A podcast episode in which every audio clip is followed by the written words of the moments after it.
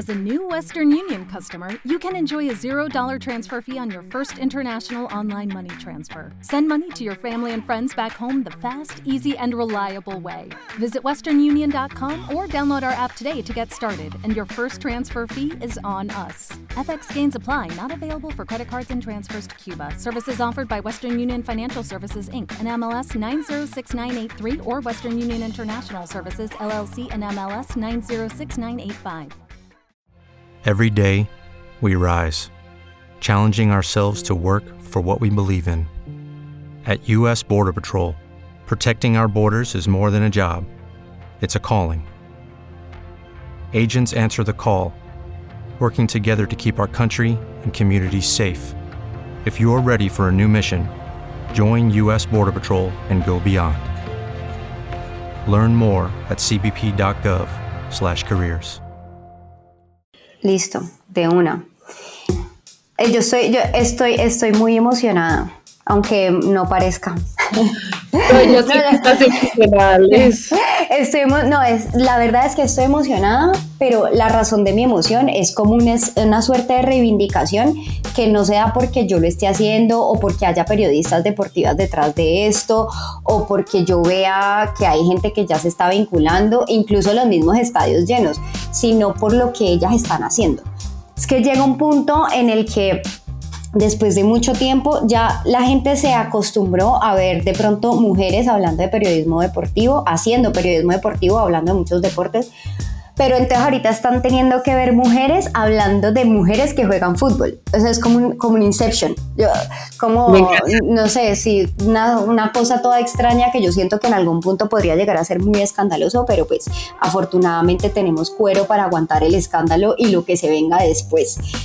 Y estoy emocionada particularmente por Carolina Pineda, que es eh, la creadora de- del Club Deportivo Atlas. Carolina sacó un tweet que decía que no estuviéramos tristes, que este año las selecciones femeninas se iban a encargar de darnos las alegrías correspondientes y habló y mencionó específicamente la sub-17, la sub-20 y la de mayores.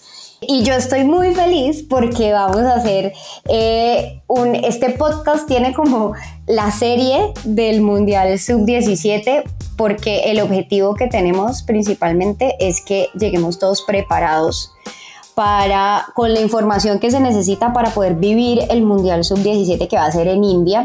Eh, nos tocó un grupo complicadito, también vamos a hablar de eso. Y además estoy feliz porque eh, le propuse a Pauli, Paula Fresneda, que ya ahorita, es que esa Paula, vea, Paula hoy es periodista deportiva, está trabajando en RTBC y ha tenido el privilegio de cubrir cosas como el sudamericano de sub-17, cosas como la Copa América eh, de mayores, el Mundial sub-20, el que vamos a hablar también un poquito de eso, pero para mí es un honor porque yo la admiro mucho en esta tarea tan difícil que es para las periodistas que se quieren meter en esto, porque no es solo el fútbol, ¿no? A Paula le gustan todas las disciplinas deportivas, unas más que otras, por supuesto, el fútbol es una de sus pasiones, no lo esconde y no me interesa que lo esconda para nada. Todos comenzamos teniendo esta pasión por las por equipos masculinos, pero el tiempo nos ha ido llevando también a apreciar, valorar, querer y seguir el fútbol jugado por mujeres y en Colombia particularmente tenemos equipos y clubes que están haciendo una labor increíble. Ahorita también comienza la Copa Libertadores en Ecuador donde tenemos también equipos colombianos. Entonces estamos como en un momento de ebullición del fútbol jugado por mujeres y eso sí realmente me tiene, me tiene muy, muy contenta. Y quiero empezar esta, este tema del, del Mundial Sub-17 India 2022. Es cómo clasifica Colombia específicamente al Mundial Sub-17. ¿Qué tiene que pasar ahí? Ya sabemos que en el caso de mayores es con Copa América. ¿Qué pasa en Sub-17? Pauli, hola. Hola Alex, qué rico estar acá, qué rico la invitación. Eh, e- es gracioso porque la admiración es mutua. A mí siempre me gustó hablar de fútbol contigo cuando nos conocimos en las industrias totalmente diferentes a los medios.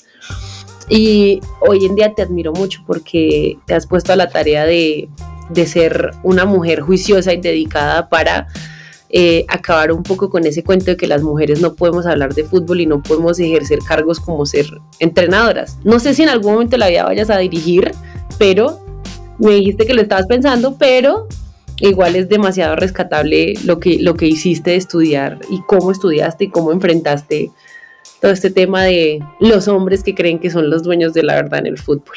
Ay, no, eh, Pauli, gracias de verdad lees, o sea, es que, es que es muy gratificante ver que no solo el fútbol jugado por mujeres, sino los deportes jugados por, por eh, mujeres o practicados por mujeres y también el periodismo hecho por mujeres.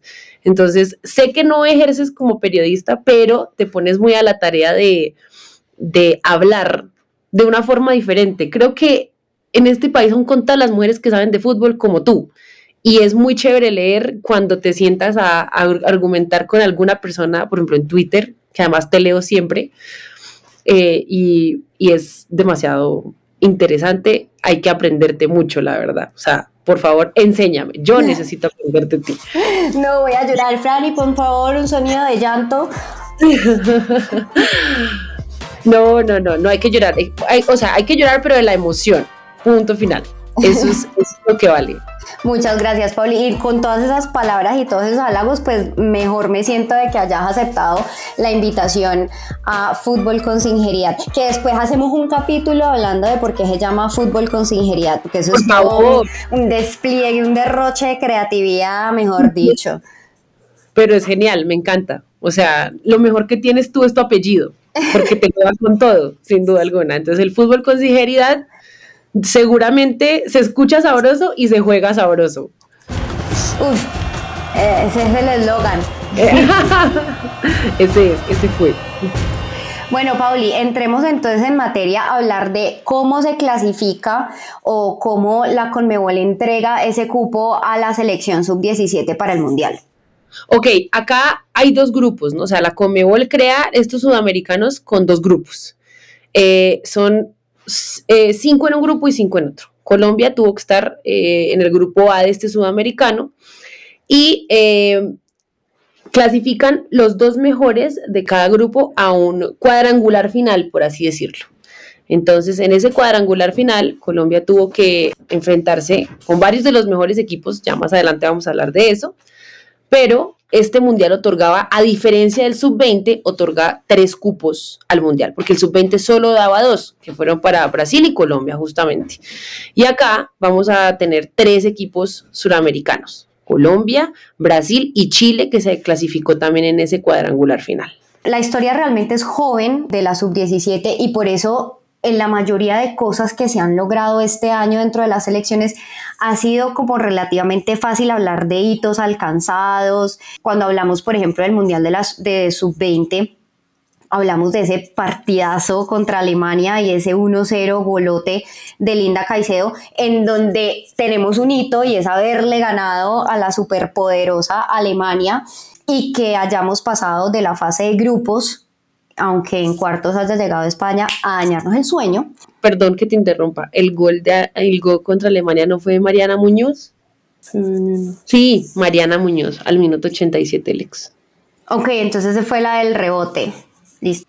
En este tema de las, de las categorías sub-17, sub-20, incluso las mayores, aunque las mayores tienen un poquito más eh, de tiempo evolucionando y trabajando porque ellas fueron las primeras en lograr participaciones en mundiales. El tema con la sub-17 es lo joven que ha sido todo el proceso. Eh, digamos que apenas hasta 2008 vinimos a tener un mundial y la generación que se ganó ese primer sudamericano es una generación que hoy en día está recogiendo o eh, todo eso que se cosechó en esa época porque es la generación de Natalia Gaitán. Sí, y la generación de Llorelli Rincón. Y la generación de jugadoras como Paola Sánchez, que ha estado jugando en el fútbol colombiano, de la misma Liana Salazar, que acaba de ser campeona en, Brasil con Corinthians y que además ahorita es una de las referentes de la selección mayor. También Tatiana Ariza y Gabriela Huertas, que Tatiana y Gabriela jugaron con Santa Fe. Y Gabi ahorita pues está, está en el fútbol de otro país. Y, y sinceramente esa es la generación como que nos marca, ¿no? Además porque de ahí nace el tema de, por ejemplo, Natalia Gaitán, la capitana de él, porque siempre fue la líder del equipo, que pues ha sido, digamos que una de las grandes ausencias que hemos tenido en, en, el último año y de lo que hemos hablado del tema de vetos, ¿no? Entonces... Mismo caso de Llorelli Rincón. Exactamente, mismo caso de Llorelli Rincón, que además está teniendo un buen inicio de temporada con la Sampdoria en Italia. Y ahí es cuando uno entra a preguntarse por qué pasan esas cosas cuando son jugadoras que han sido referentes y hablan de un recambio, pero no son jugadoras, eh, por así decirlo, viejas, no son jugadoras que tengan eh, más de 35 años, ¿no? Son jugadoras relativamente jóvenes y que han tenido eh, pasos importantes, pero fueron ellas igual las, que abrieron ese camino para, para llegar a donde estamos en este momento. Entonces, con ella, que además ganaron ese primer sudamericano que se disputó en 2008, fue que comenzó este camino que hoy en día tiene quizá no sé, no sé, porque yo no me acuerdo de haber visto a la, selección del 2008, pero muchas de las personas que sí conocen eh, y que sí vieron a la selección del 2008 dicen que esta selección sub-17 juega incluso mejor. Y eso que, por ejemplo, no pudieron ganarle a Brasil. Eh, en un partido que pienso yo que fue el mejor partido del sudamericano sub-17, pero, pero es un equipo demasiado completo en sus líneas y es un equipo ordenadito y muy juicioso. O sea, son jugadoras que le rinden mucho a Carlos Paniagua. Yo creo que ese tema de Brasil lo vamos a tocar más adelante porque ha sido la constante durante este año en, en el tema de las finales. Hemos perdido todas, y hemos perdido por igual marcador. Yo tengo unas hipótesis, quiero saber también cuáles son las tuyas, quiero que tengamos un poquito de la conversación de eso, pero lo hacemos más adelante porque me interesa que hablemos un poco de ese recorrido que ha tenido Colombia en los Mundiales Sub-17. Colombia ha estado en Nueva Zelanda 2008, que como hablamos fue el sudamericano del que fueron campeonas, esa generación de eh, y Natalia. Eh, estuvo también en Azerbaiyán 2012.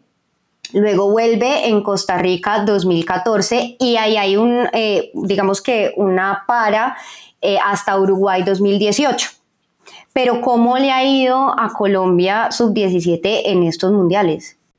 No han sido tan buenas las participaciones, Lex. No, ha sido, no han sido tan positivas las participaciones de Colombia en esos mundiales. Eh, como ya decías, hemos ido a cuatro mundiales y solo se ha ganado un partido que fue justamente contra el equipo local en Azerbaiyán 2012. Eh, que fue un 4 a 0 a favor de, de la tricolor, pero el resto realmente no son números tan positivos, son siete derrotas, cuatro empates y como ya lo dijimos, pues eh, su mejor participación fue en 2012 en Azerbaiyán, puesto 11 de 16 además, porque además es importante decir que a estos, a estos mundiales, tanto al sub-20 como al sub-17 clasifican solo 16 equipos y pues la peor fue en Costa Rica.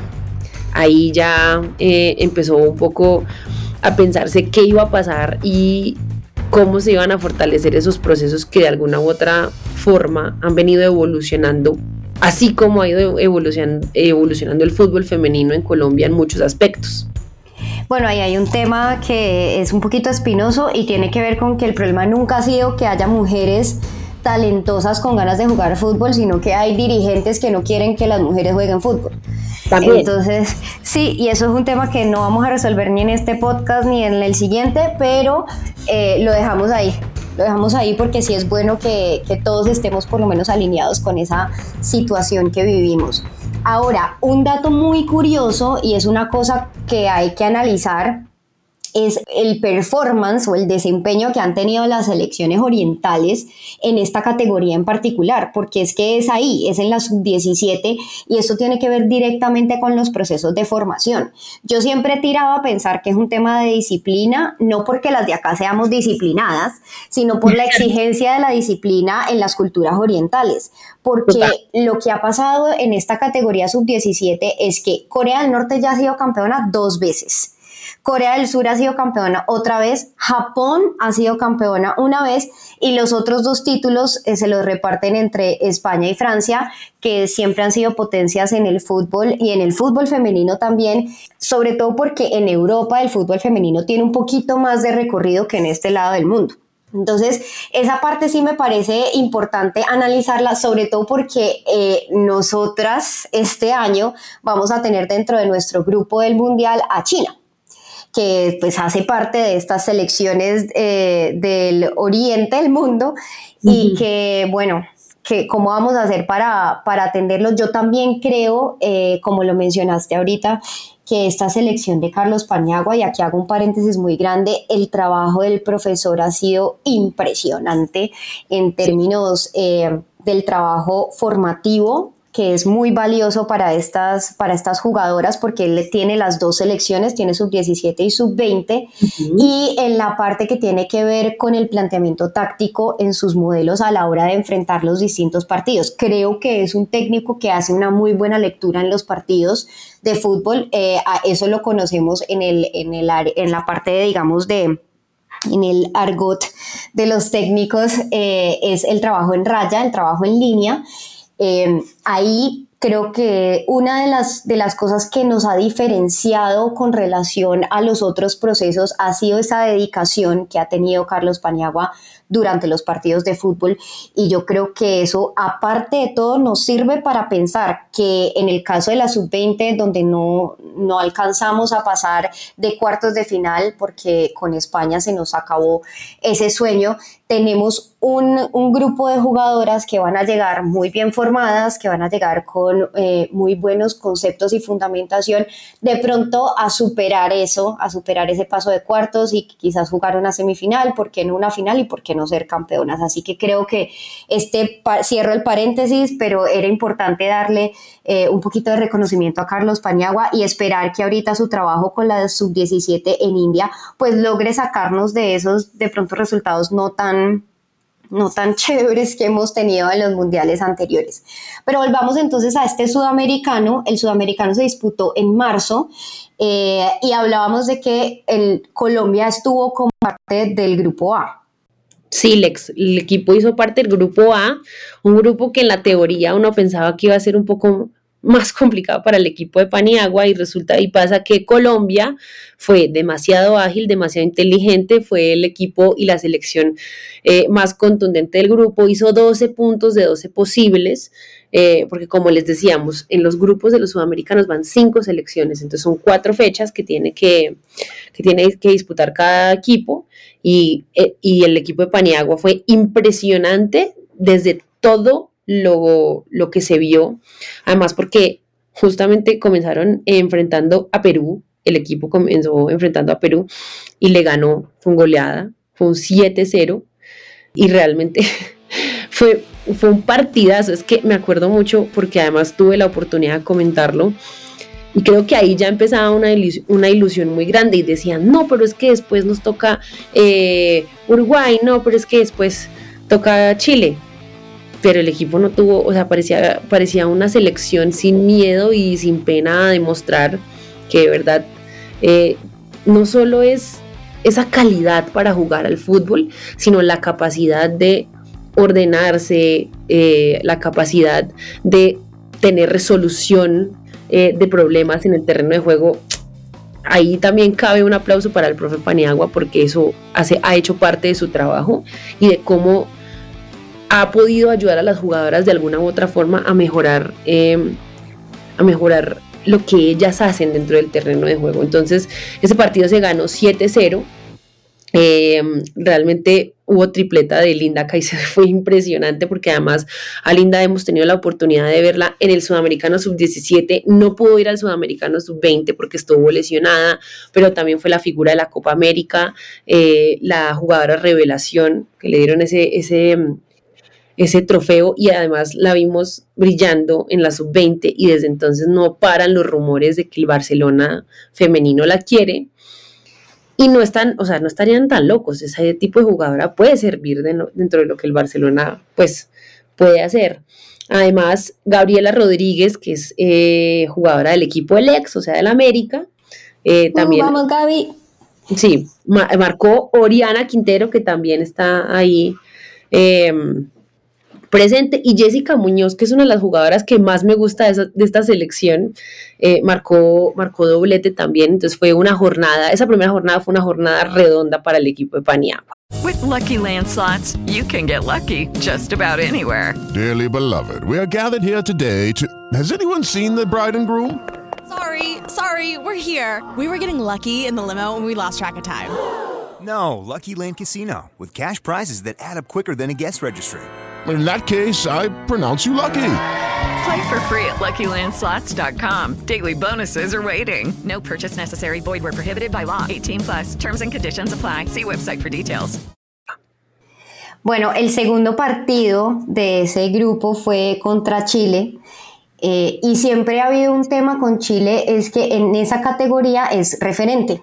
Es una categoría en donde siempre han estado liderando y Colombia ganó 3-1.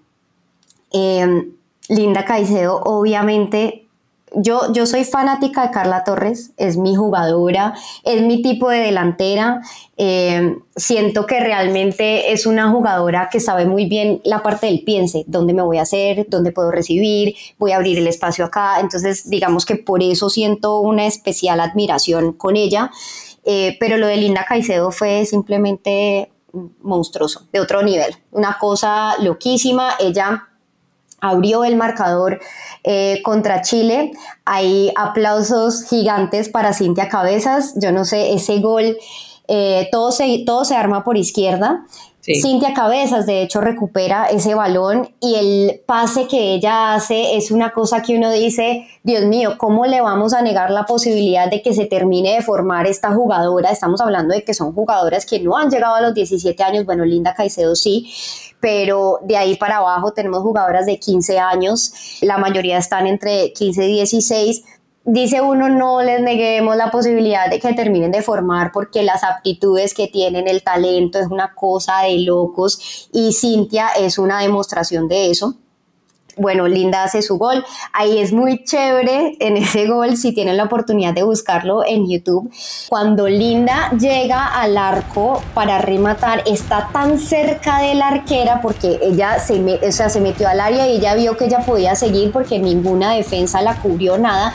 Está tan cerca del área que ella patea durísimo y ella no, el arquera no sabe si le va a patear a ella, si le va a patear a un lado, si le va a cruzar el balón. Entonces ella se queda como mirando y como que siente que la van a atacar y ya no hace nada. Linda prácticamente termina metida dentro del arco con el balón.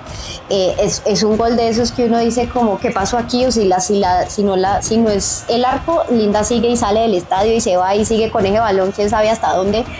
A lo impresionante. Sí, a lo Forrest Gump. Fue impresionante eso. El segundo gol fue de Carla Torres. Eh, para mí, como digo, una de las mejores jugadoras. Incluso creo que ese sudamericano fue uno de los mejores, fue una de las mejores. Creo que eh, hacerle reconocimiento a ella también es importante porque viene para un, en, llega, mejor dicho, al mundial con un gran nivel. Y aquí se, se cambiaron los papeles. Quien asistió fue Linda Caicedo eh, y ya eso hablamos de que en los primeros 20 minutos el control de Colombia era total y por eso ya iban 2-0 a la altura del minuto 21. El 3-0 llega después de una jugada en donde empiezan a rematar, rematan varias veces al arco, pero rebota aquí, pega ya, se devuelve, pero la jugada se seguía dando dentro del área y Juana Ortegón, la centrocampista del Deportivo Cali, que ha sido una gran adquisición para ese equipo, que también está en un nivel impresionante. El equipo Deportivo Cali eh, eh, femenino está en un nivel muy bueno, muy bueno. Lo acabamos de ver ahorita en el torneo en Cali, como se me olvida el nombre en este momento. ídolas la Copa de Ídolas, eh, una, una, cosa, o sea, jugando con equipos brasileños de tú a tú, eh, fue un, gran torneo y pues bueno, el Deportivo Cali campeón. Eh, y rebota en ella y termina siendo pues un gol. Y el descuento de Chile se da también finalizando la primera parte, ahí fue un tiro de esquina donde la arquera Luisa Agudelo, arquera de Cortuluá, eh, sale mal. Eh, incluso creo que llegará un punto y en el siguiente episodio que vamos a hablar de las arqueras vamos a profundizar mucho porque es una de las posiciones que más problemas tiene en el fútbol jugado por mujeres por un, por un principio de talla, la relación de talla con la medida de los arcos. Eh, ella sale mal ahí, la defensa está completamente dormida en ese punto y Cifuentes marca el gol del descuento. El segundo tiempo se dio muy normal, siguió la misma dinámica, Colombia presionando, Colombia haciendo todo el trabajo ofensivo, pero no hubo más goles, pero ya eso nos daba otros tres puntos y aumentaba nuestra diferencia de gol, que era muy valioso y en este tipo de torneos los goles hay que hacerlos todos cuanto se pueda, porque aquí eso es lo que marca diferencia, igual que en los mundiales. Total, Lex. Y después de ese partidazo, llega el juego ante Ecuador y ahí Colombia vuelve a ganar, vuelve a sumar, se llega a nueve puntos en un partido en el que realmente vimos a una Colombia muy al estilo de Carlos Paniagua, porque así jugaba también el Medellín que él dirigió y que fue subcampeón eh, en Colombia hace tres años más o menos. Es un equipo que era muy organizado en, sus líneas. Eh, veíamos una sincronización bastante importante entre las jugadoras, eh, tanto de primera línea como en la parte de adelante. Y siempre eh, fue un equipo muy corto que buscaba o trataba de filtrar esos pases o de hacer pases largos para sus delanteras porque es básicamente, como les decíamos, una marca registrada de, del profe Fututo, que así le dicen a Carlos Paniagua, tiene una historia bastante mm, particular, pero cuando hablemos en el capítulo de los técnicos les cuento esa historia. Así que eh, fue, es un gran técnico y, y, lo ha implementado, y lo ha eh, implementado, sino lo ha, ha implementado bien en el equipo mejor. Eh, en ese partido el marcador lo abrió Juanita Escobar, lo abrió a los 12 minutos, eh, y ahí ya Colombia arrancaba ganando su tercer partido desde muy temprano, porque usualmente en ese suramericano, sobre todo en la fase de grupos, el equipo era rápido a la hora de concretar. Después, Mari José Álvarez, que es una de las jugadoras más sencillas e increíbles de esta selección, porque además va a ser la capitana del equipo. Lo fue en el suramericano y lo será también eh, en el mundial. Pues puso el segundo y aquí la jugadora favorita del ex, Carla Torres, eh, hizo un golazo de media distancia. Pero, fue un golazo. fue una cosa brutal. O sea, la forma en la que Carla coge ese balón y como remata el arco es impresionante. Yo voy a decir que sí es una de mis jugadoras favoritas, además porque es que Lex decía ahorita algo muy interesante y es que Carla eh, es una jugadora de muy buena toma de decisiones, pero los invitamos con Lex a que la escuchen hablar.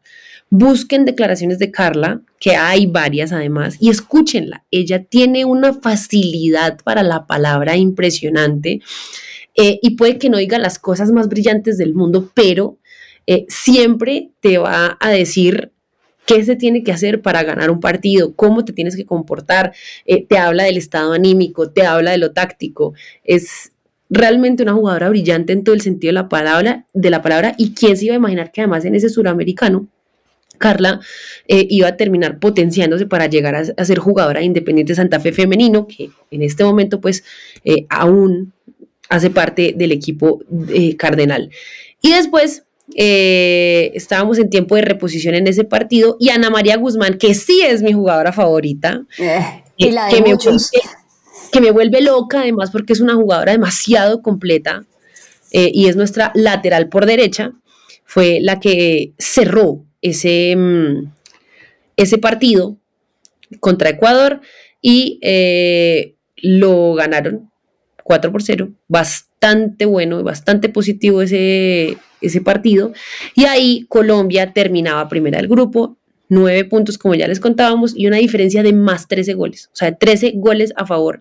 Era abrumador. Ahora, lo que Brasil hacía en el otro grupo también era impresionante, porque eh, si ustedes ven los dos suramericanos, siempre fue Brasil a la cabeza en la diferencia de gol y después Colombia, pero eran números muy cercanos.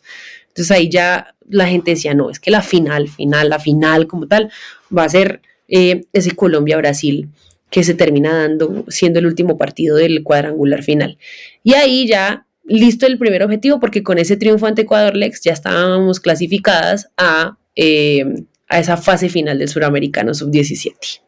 With the Lucky Land slots, you can get lucky just about anywhere. This is your captain speaking. Uh, we've got clear runway and the weather's fine, but we're just going to circle up here a while and uh, get lucky. No, no, nothing like that. It's just these cash prizes add up quick. So I suggest you sit back, keep your tray table upright, and start getting lucky. Play for free at LuckyLandSlots.com. Are you feeling lucky? No purchase necessary. Void where prohibited by law. 18 plus terms and conditions apply. See website for details.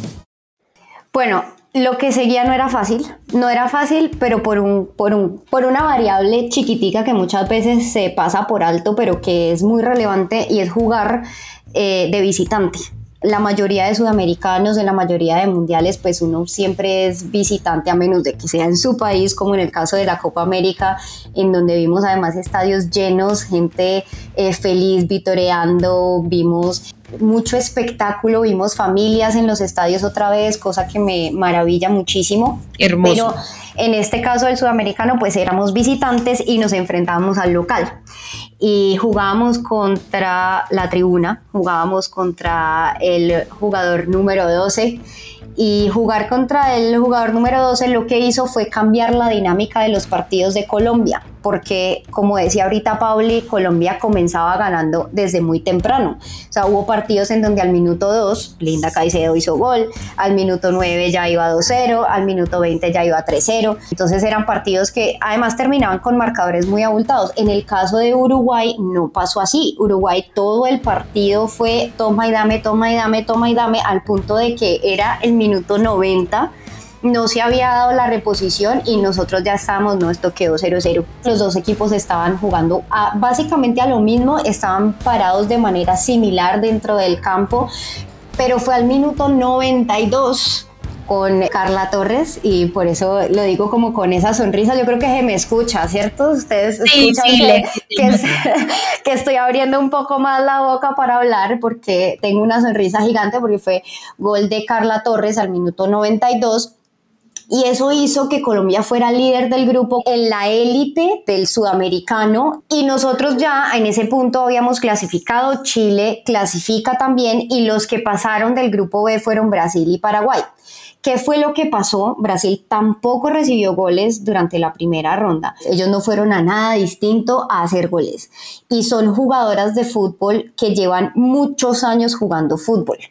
Y muchos años jugando fútbol a competencias de nivel de torneo profesional. No como el caso de Colombia, en donde nos ha tocado empezar y arrancar desde fútbol, torneos aficionados, en donde hace falta mucho nivel de competencia, en donde la formación es eh, es más, un poco más empírica porque no hay los recursos. Entonces, esa diferencia, pues claro, uno siempre quiere ser el héroe en los partidos y uno siempre está pensando y apoyando al que menos posibilidades ha tenido porque pues también le mete esfuerzo, le mete ganas y uno venía viendo a la selección Colombia en ese papel, ¿no? Metiéndole muchas ganas eh, con un trabajo táctico interesante, pero después de ver las cifras de Brasil uno decía, esta no va a ser una final fácil no va a ser, si llegamos allá, no, en ese punto todavía no habíamos llegado a la final, todavía apenas estamos eh, en el, clasificando los cuadrangulares, pero ya nosotros, pues ya uno piensa, ¿no? Porque es que eso sí es típico, eso no es sino que uno clasifique, empieza uno a hacer cuentas alegres de la final y póngala aquí, póngala allá y bueno, pero entonces comienzan esos cuadrangulares y ahí, ¿qué nos pasa? Bueno, Lex, en ese, en ese cuadrangular comenzamos jugando contra Paraguay. Eh, y usted y yo estábamos muy preocupadas porque el equipo eh, comienza ganando, pero empezábamos a ver ya una selección desgastada, una selección cansada, una selección que ya sumaba muchos minutos muy eh, seguidos, porque además recordemos que esto era juegas, descansas, juegas, descansas, literalmente, o sea, se jugaba cada día de por medio. Y eso empieza a ser mella. Pero ahí ya Colombia empezaba a, a mostrar un poco de debilidad en ciertas eh, zonas de juego, se perdían balones muy fáciles, estaban muy desconcentradas, había muy poca claridad y eso que realmente el equipo tuvo oportunidades para anotar en el partido, pero se, le dificultó. O sea, fue demasiado complicado poder abrir ese, ese marcador. Gaby Rodríguez fue la autora del primer gol y el segundo fue de Linda Caicedo al minuto 93. Fue una pinturita y además el pase se lo pone Carla Torres y ese día hubo ya una muestra de, hey, no estamos jugando bien, pero acá hay jerarquía porque sabemos las jugadoras que somos. En esa misma fecha del cuadrangular, Brasil termina goleando además 8 por 0 a Chile y es un resultado escandaloso. Y ahí ya la gente decía, no, Colombia no le va a hacer partido a Brasil. Es lo que solemos pensar, ¿no? Además que Brasil tiene eso. parte de esas razones, Lex. Yo creo que eso hace parte de esas razones que tú mencionabas al inicio del podcast. Como ese miedito, como esa cosita de, de todos, no solo de las jugadoras, sino de todos nosotros. Entonces, no es que Brasil ya goleó, entonces no vamos a ganar, no va a pasar nada, no. Pues esa Chile también llegaba un poquito disminuida porque aunque habían clasificado, no clasificaron como hubieran querido, ya habían perdido contra Colombia y vuelven a enfrentarse a Colombia. Esta vez les volvemos a ganar 3-0. Ese partido fue el partido de Linda Caicedo, ahí ya se veía el equipo estaba cansado y ahí es donde empieza a notarse lo que yo siempre he llamado como columna vertebral y es jugadora por cada línea que siempre están ahí para dar ánimo, para hacer la jugada adecuada, para tomar la decisión precisa. En este caso, el tema es con Linda Caicedo. Ella hizo un gol e, hizo las dos asistencias a Carla Torres y a Cintia Cabezas. Aquí vuelve a aparecer esa Cintia Cabezas que apareció en el segundo partido de la, de la parte de grupos eh, como una defensora que además tiene, tenía defensora con asistencia, defensora con gol. Ya empieza uno a ver esas dinámicas en el fútbol que te dan no la posición, sino los roles que tienes que ir desempeñando en, el, en la medida en la que se va dando el juego. Y ya con ese triunfo nosotros estamos asegurando tiquete al mundial. Entonces nuestro segundo objetivo del sudamericano se cumplía y era tener tiquete para India octubre de 2022 y lo único que nos faltaba o por lo que ya íbamos de frente era por el ser campeonas, porque esos dos triunfos que completábamos pues nos daban la posibilidad de jugar la final. ¿Contra quién fue la final? Contra, Brasil. Ese equipo, el equipo que ha sido nuestro coco durante todo este año en las selecciones femeninas. Es impresionante porque ahí, ahí ya, y, entremos a profundidad a hablar de qué es lo que está pasando, eh, que, si es un tema mental, si es un tema físico, porque hay una cosa y es, una cosa es perder contra Brasil 8-0 como Chile, otra cosa es perder contra Brasil 1-0. Y con ese partido. Además, Dale, dime, Pau. No, es que, es que ese partido fue o tiene algo muy peculiar, es que Colombia, para mí el mejor partido de Colombia en ese sudamericano fue ante Brasil, porque el equipo ese día dejó de lado el cansancio, el estrés, todo, ese, todo ese tema del agotamiento, se paró muy bien, frenó muy bien a Brasil, el equipo estaba muy organizado, cuando tenía que desplegarse lo hacía con total orden, cuando tenía que retroceder el equipo era rápido, pero, pero eh, fue una llegada de Brasil además, una llegada y un gol de Brasil. Es que ese partido me duele además porque Linda tuvo opción de gol, Carla tuvo opción de gol. Y queda uno como con la desazón de, hey, ellas ya a esa edad ya le están perdiendo ese miedo a Brasil. Entonces, seguramente esta es la generación con la que parte ese, ya no importa el nombre de quien se para al frente de nosotras, somos nosotras las que vamos a cambiar la historia de todo lo que ha pasado, por ejemplo, este año. Porque es que nos elimina del Mundial Sub-20 Brasil eh, nos, nos, gana en el Sudamericano Sub-20 Brasil. Nos gana la final de la Copa América Brasil. Eh, Brasil ha sido el coco, como tú lo dices. Entonces, ese partido peculiar es el partido en el que uno ya empieza a ver un, un, cambio en el chip. Y ahí es cuando toca seguir trabajando mucho el tema de la mentalidad, porque además tengo una imagen muy presente de ese partido y es al psicólogo Rafael Sabaraín allá en la tribuna gritándoles. Em, y no solo, claro, el hombre es psicólogo, pero hablaba tanto de cosas de fútbol como que... Eh, o sea, como que tenían que estar mucho más tranquilas a la hora de definir porque las sentía asustadas, pero también les gritaba como, hey, calma. O sea, y creo que Rafael hizo su tarea en todos los suramericanos, en los dos suramericanos y en la Copa América, porque siempre estaba ahí presente con ellas. Pero, pero sí, este, esta, esta selección tranquilamente pudo haber sido campeona del suramericano, pero, pero, pero, faltó el centavo para el dólar, de verdad, faltó muy poco para que se lograra. Bueno, yo, mi hipótesis tiene que ver con el convencimiento, porque si lo analizamos desde el punto táctico, eh, si bien ellas tienen, digamos, un proceso más largo o más tiempo de formación, yo no vi una diferencia táctica eh, en, ese, en esa final. Yo vi una Colombia muy bien parada, una Colombia entendiendo muy bien las fases de transición, de, se devolvían bien, cuando ganaban el balón iban bien, oportunidades de gol hubo, pero la falta de convencimiento porque me estoy enfrentando a las que han sido campeonas por todo el tiempo en mundiales, en sudamericanos, en todas las categorías. Eh, yo creo que eso de hecho fue lo que, lo que logró Estados Unidos en 2018, em, pero en este caso en particular es que Linda no se hubiera comido ese gol en ningún otro escenario, en con ningún otro rival. Entonces ahí es donde uno dice, sí es un tema de parte mental, pero no porque tengan miedo, sino porque les falta creerse el cuento del de que sí son capaces de ganarle a un equipo como Brasil.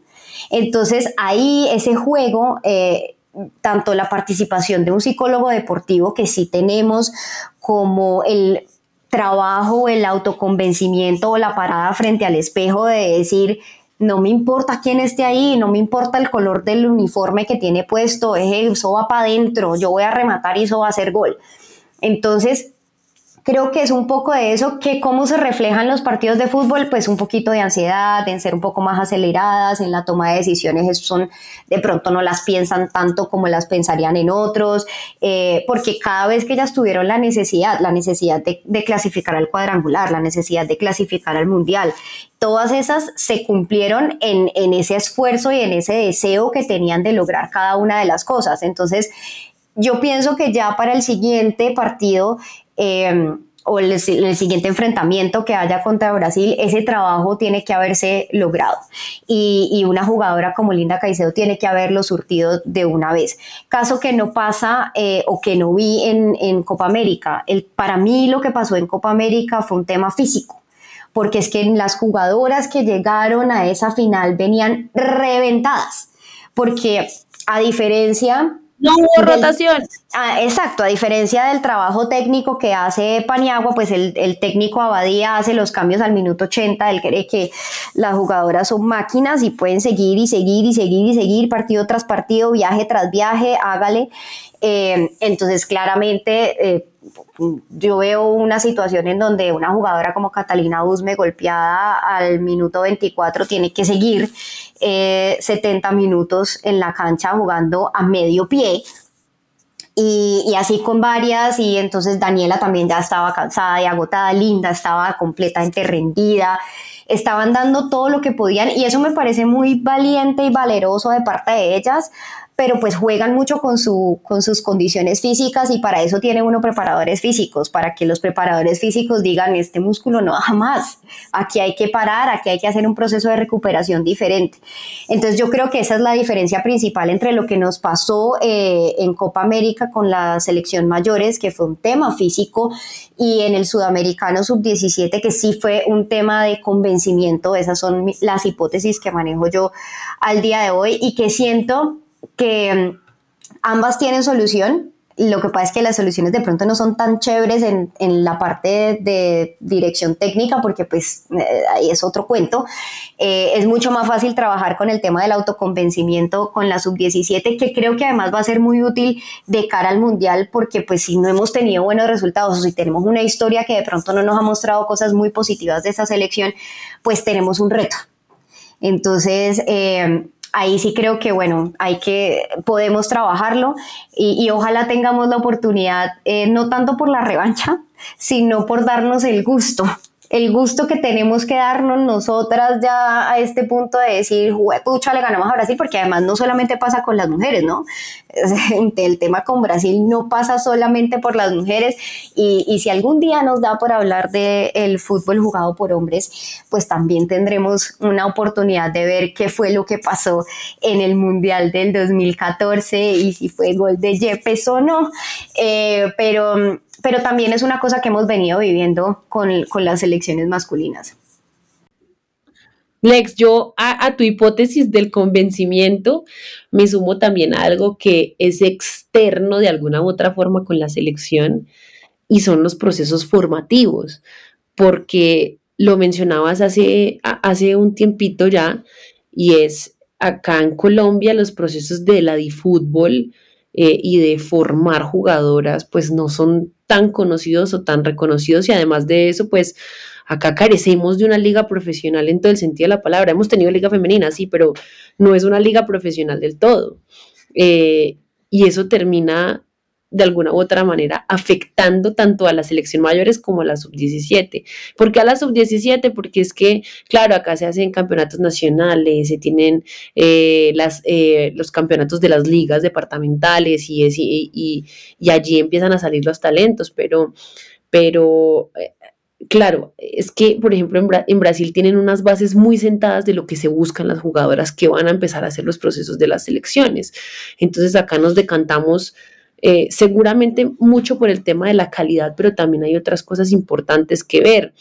Y no por eso, pues, no hay, hay que negarle el cupo a la selección a alguien, no, pero sí hay que, hay que empezar a crear unas o a sentar unas bases de lo que se espera sea el fútbol eh, jugado por jovencitas, por niñas, porque pues hay que decirlo que ellas todavía de alguna u otra manera son niñas, eh, y también cómo, cómo las vemos y cómo les ayudamos a llegar a ser profesionales, que ya ha pasado, porque de hecho, justamente ese suramericano, varias de ellas pasan a los equipos profesionales de la liga colombiana, pero esos procesos se ven de alguna u otra manera interrumpidos porque la liga dura cuatro meses, tres meses, dos meses. O no hay liga.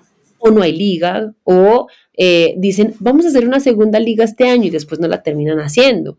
Entonces, eh, ese tipo de problemas se tienen que empezar a sortear y, creo que eh, es un tema más como de la dirigencia eh, en sí y de poner personas que de alguna u otra manera busquen cómo hacer que los procesos eh, sean mejores, sean más efectivos, sean procesos en los que las jugadoras se sientan acompañadas, sepan que tienen capacidades, las potencien y puedan llegar a eso. Porque es que si ustedes miran a Brasil, eh, ustedes siempre van a ver jugadoras de una talla específica, eh, jugadoras fuertes o muy delgadas para ciertas posiciones. Entonces, por ejemplo, en el medio campo vemos jugadoras altas y ligeras, o sea, eh, jugadoras que tienen la facilidad, la rapidez.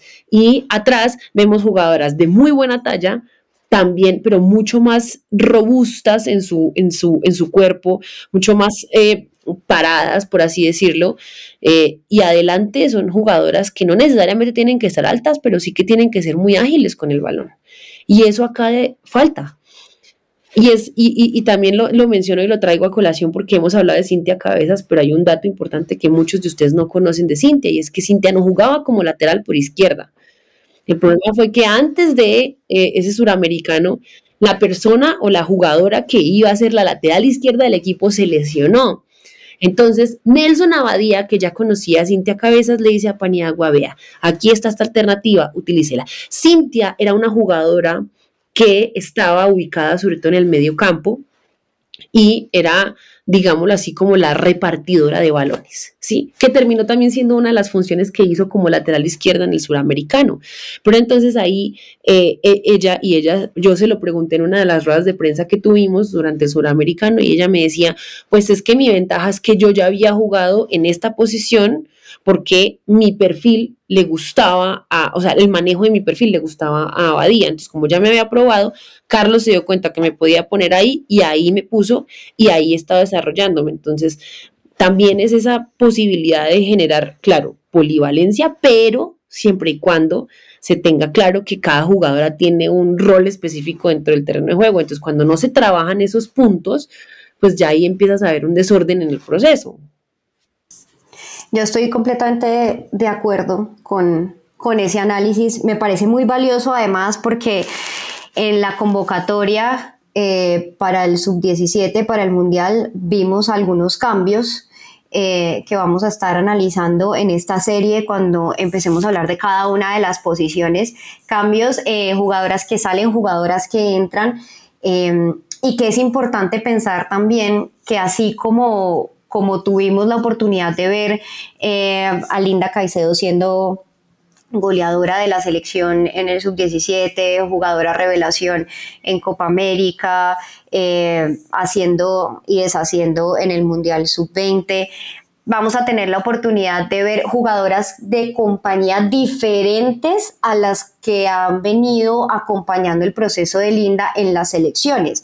Entonces, y eso, y eso pues también nos tiene que llevar a nosotros como hinchas a entender que si en algún momento ella tiene que retrasarse para hacer de falso 9 porque no va a tener eh, realmente cómo hacer juego dentro del área, pues es la función que deberá cumplir y seguramente va a tener que ceder la oportunidad de, dar, de hacer goles a otros eh, y no exigir eso porque pues una de las fallas más grandes que tenemos los hinchas es como no entendemos o como no hablamos de pronto este mismo lenguaje táctico que manejan los directores o que manejan todos los cuerpos técnicos de los equipos, pues criticamos. Lo primero que salimos a hacer es ese manejo un bruto, cómo va a poner a Linda ahí, cómo va a hacer esto acá, no sé qué. Entonces entender también las jugadoras o el plantel que se va a llevar a India, que se va a llevar para todo este proceso es bien importante para eso. Y a propósito de Linda, ella terminó el sudamericano eh, siendo goleadora de la selección, ¿no? Sí, señora, hizo cinco goles y Carla Torres terminó ahí detrásito de ella con cuatro tantos. Eh, Linda para ese entonces ya empezaba a sonar para irse para el sudamericano sub-20, eh, pero llega del sudamericano, eh, tiene creo que uno o dos partidos con el Cali en la liga, se lesiona, que no fue una lesión grave, pero lesión que no le impide eh, que le impide, perdón, mejor, que le impide participar en, um, en el Suramericano Sub-20, eh, que fue ya en el mes de abril. Entonces, eh, ahí ya se baja Linda y les toca y le toca al profesor Paniagua recurrir a otras jugadoras para poder tener y haber hecho el buen papel que hizo en el Sudamericano Sub-20 también. Bueno, ahí, es, ahí también es importante que la necesidad de darle descanso a Linda fue lo que hizo que no la convocaran para la Revelations Cup que se jugó en México. Em, eso fue pues un torneo amistoso de preparación y se hizo entre el 31 de agosto y el 6 de septiembre, lo estuvimos siguiendo. Em, no hubo, no, no en una transmisión tan precisa, acá no se le dio mucho cubrimiento al tema. Eh, pero tuvimos la oportunidad de igual de seguirlo, fue con Canadá, México y Chile. Eh, Colombia fue campeona de esa Revelations Cup. Em, ahí le ganó a Canadá 1-0, le ganó a Chile 2-1 y con Colombia fue, eh, con México, perdón, fue empate a un gol. Importante es que no estuvo nuestra goleadora, no la tuvimos, Paniagua no pudo contar con ella, realmente fue una decisión técnica no contar con ella y aún así Colombia tuvo eh, producción de goles. Eh, la encontró en Gabriela Rodríguez principalmente, cosa que es muy valiosa e importante porque ella y Oriana, como vimos, eh, fueron ya convocadas al, Mundial Sub-17, pues ya tenemos la, lista de convocadas. Eh, y Paula, de, ese, de esas convocadas, ahorita, ¿quiénes, ¿cuáles son las que repiten o cuántas repiten?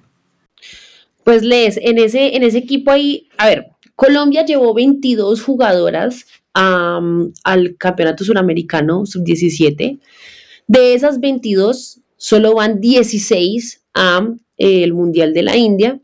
Eh, y además hay que decir que Paniagua va a tener una jugadora menos, es decir, va a llevar 21, 21 jugadoras al Mundial de la India. Entonces ahí ya más o menos hay como seis cambios eh, y sorprenden varios llamados. Por ejemplo, Cintia Cabezas no va a estar y ese va a ser uno de los análisis que tenemos que hacer porque fue una de las cosas que dejó el, suramericano sub-17 y que se llevó a cabo y que se ejecutó también en el suramericano sub-20 y es que las dos laterales que teníamos en el sub-17, o sea, Ana María Guzmán por derecha y Cintia Cabezas por izquierda, fueron también las laterales que acompañaron el trabajo en el suramericano sub-20. Cintia no va a estar, eh, ella no pudo ir tampoco al Mundial Sub-17 porque tuvo una lesión, tuvo un golpe importante jugando un campeonato nacional con la selección de su departamento y, em, y esa fue la causa por la que no pudo ir a Costa Rica. parece ser que es la razón por la cual no va a ir eh, a la India tampoco y ahí ya empieza el profe a mirar qué va a hacer, porque eh, encontró muy buen reemplazo en la sub-20, pero ¿quién va a ser la jugadora que la reemplace eh, en, el suramericano, en el suramericano no, sino en el mundial sub-17? Sí, cuando es un tema también de edad, ¿no? Porque acá sí son muy estrictos, de hecho lo de Linda es pegamos en el palo para poderla llevar. Total. Además, porque Linda cumple los 18 en febrero. En febrero, sí. Con todas estas, con o sea, como todo esto tiene que estar o está relacionado con eh, que se pospuso em, todo el proceso de, del 2020 de los suramericanos y los mundiales, porque pues estábamos en pandemia. Eh, acá ya, pues obviamente digamos que de alguna otra manera le dan cierto tiempo de libertad al tema de, de la edad y por eso es que Linda puede hacer parte del proceso, pero eh, Linda, entre comillas, va a ser como la más. Linda y Gaby vienen siendo como las más veteranas en esta, en esta selección de Carlos Paniagua, veteranas entre comillas, ¿no? Bueno, este mundial, ¿cómo es el fixture de este mundial? Fixture, ¿no? Ah, usemos palabras, el calendario porque tenemos que hablar en términos futboleros, el calendario, es que eso de fixture empiezan uno ahí, claro que es que si uno pone calendario, si uno da la búsqueda en Google, es mejor poner fixture, porque uno pone calendario y le salen un poco de cosas que nada que ver. No, por favor, gente, tenemos que, hablemos español, hablemos español. Entonces, el calendario con el que Colombia tiene que enfrentar la fase de grupos en este mundial, ¿cómo arranca? Mi gente, este mundial va a arrancar el próximo martes 11. ¿sí? Ese día comienza este eh, mundial que Leslie nos decía, es que la India estuvo a punto de no ser el mundial. O sea, hace un mes, un mes y piquito, estábamos diciendo, no puede ser que la selección Colombia Sub-17, que se hizo tremendo suramericano, no vaya a tener mundial porque no sabían para dónde mandarlo. Sea, el problema era que la India había, eh, o la Federación de Fútbol de la India había incumplido con unas normativas de FIFA y los iban a excluir de ser sede del Mundial. Pero como todo el tema FIFA, como siempre, como raro, todo se terminó solucionando, entre comillas, y por eso es que sí vamos a tener Mundial Sub-17. Entonces vamos a arrancar eh, la participación el próximo miércoles 12 de octubre contra España. Ojo que además España es el campeón del mundo, ¿no? Si no me falla la memoria. Sí, es el campeón. Va a ser, el partido va a ser 12 de octubre a las 9 y 30 de la mañana. Buen horario. nueve y media es un buen horario. Sí, nueve y media es un buen horario, la verdad. Pero el que no va a ser tan chévere de horario, pero igual ahí estaremos madrugando para verlas, es el sábado 15 contra China a las 6 de la mañana.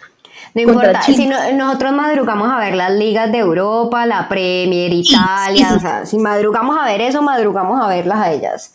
O sea, si Leslie y Paula madrugan para ver al Liverpool y al Manchester United, pues Leslie y Paula van a madrugar y ustedes también van a madrugar con nosotras a ver a Colombia porque juega contra China. Y eh, el, eh, el 18, el martes 18, vamos a enfrentar a México, que ha sido un equipo con el que ya escuchamos a Alex, nos enfrentamos en la Revelations Women Cup y eh, hubo un empate. Entonces México va a ser rival también el último. Sí, un equipo importante además porque es que también vienen con un proceso muy interesante y se puede ver Lex por el crecimiento exponencial que ha tenido la Liga Mexicana Femenina. Femenil, dicen ellos, pero, mm, pero es que de verdad es una cosa increíble que debería ser un modelo a desarrollar en todo el continente, porque es que además allá tienen una persona especializada para buscar los patrocinios, una persona especializada para encargarse de que los equipos, eh, pues ustedes saben que el fútbol jugado por mujeres en algunas zonas del mundo son eh, muy, es muy nuevo, como por acá. Entonces, allá realmente se han sabido organizar, han aprendido muchísimo de los modelos eh, estadounidenses y europeos y están intentando hacerlo como, eh, hey, o sea, los, existen los equipos masculinos, pues los equipos masculinos deben tener equipos femeninos. Y ahí se empieza a desglosar la liga femenil y es una liga que tiene ya muchísimos patrocinadores y que además ha tenido bastante acogida. Eh, y yo en algún momento tuve la oportunidad de hablar con Vanessa Córdoba sobre eso y Vanessa me decía que es un despliegue logístico y organizacional impresionante. Y esta selección de México seguramente también va a ser eh, una selección que vaya mostrando un poco más de cómo avanzaba ese proceso. Es un equipo bastante complicado. Entonces, eh, hay que esperar a ver cómo va a ser el tema de los resultados. Acuérdense que acá clasifican los dos mejores de cada grupo, son cuatro grupos, 16 equipos los que están clasificados al Mundial. Bueno, entonces, para resumir, Colombia arranca, quedó en el grupo C, en el grupo C con eh, España, México y China. Arranca el, sábado, el miércoles 12 contra España, luego sigue contra China el sábado 15 y el martes 18 cierra contra México en, la parte de grupos. ¿Por qué es importante este tema de las categorías o de seguir a la selección y ver las jugadoras que salen ahí, de estar pendiente de este mundial? Vea, cuando pasó todo lo del sudamericano sub-17, eh, Carla Torres eh, está eh, Fernanda Biafara, que es eh, defensa, e Isabela Sánchez, que ella es volante, que estaban en generaciones palmiranas pasaron automáticamente a Santa Fe, hicieron una alianza con Santa Fe y ellas ya están, hacen parte ahorita de un equipo profesional y eso es lo que les da las oportunidades a ellas de mostrarse, las oportunidades de seguirse formando, las oportunidades de salir, de crecer, de darle también a la selección mejores oportunidades con un juego mucho más fundamentado,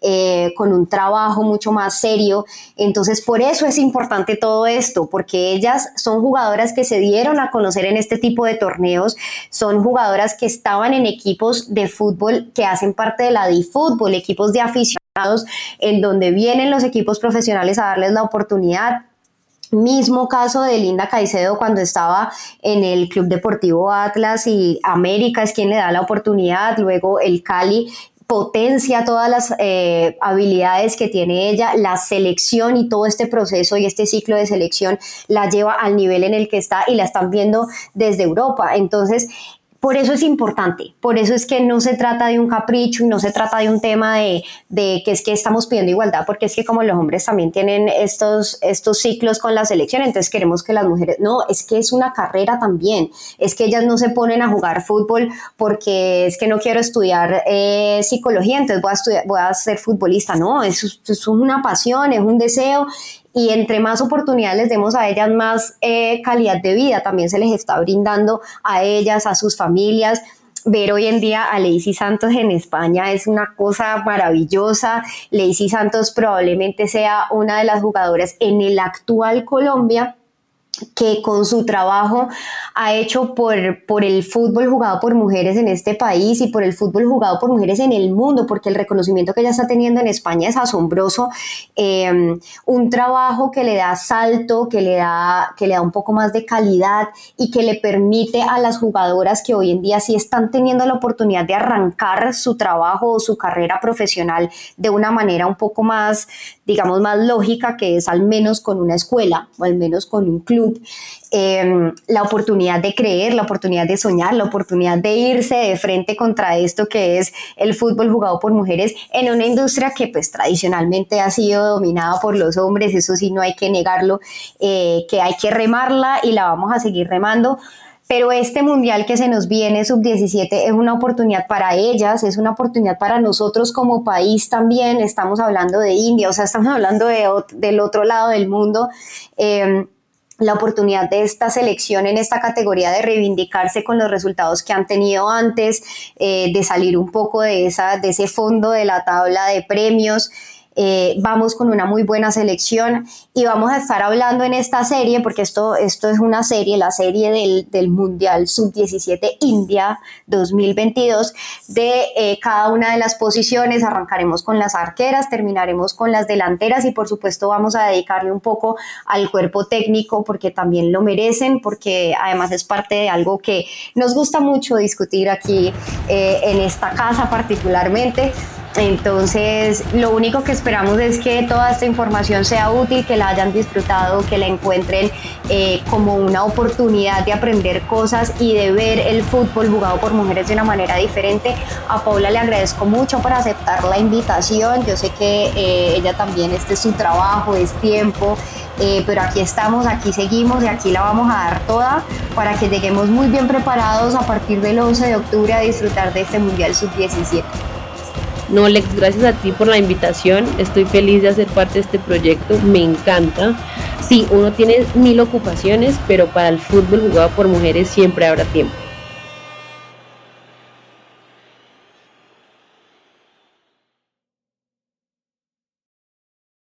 With the Lucky Land slots, you can get lucky just about anywhere. This is your captain speaking. Uh, we've got clear runway and the weather's fine, but we're just going to circle up here a while and uh, get lucky. No, no, nothing like that. It's just these cash prizes add up quick. So I suggest you sit back, keep your tray table upright, and start getting lucky. Play for free at LuckyLandSlots.com. Are you feeling lucky? No purchase necessary. Void where prohibited by law. 18 plus terms and conditions apply. See website for details. Hello, it is Ryan, and I was on a flight the other day playing one of my favorite social spin slot games on chumbacasino.com. I looked over the person sitting next to me, and you know what they were doing?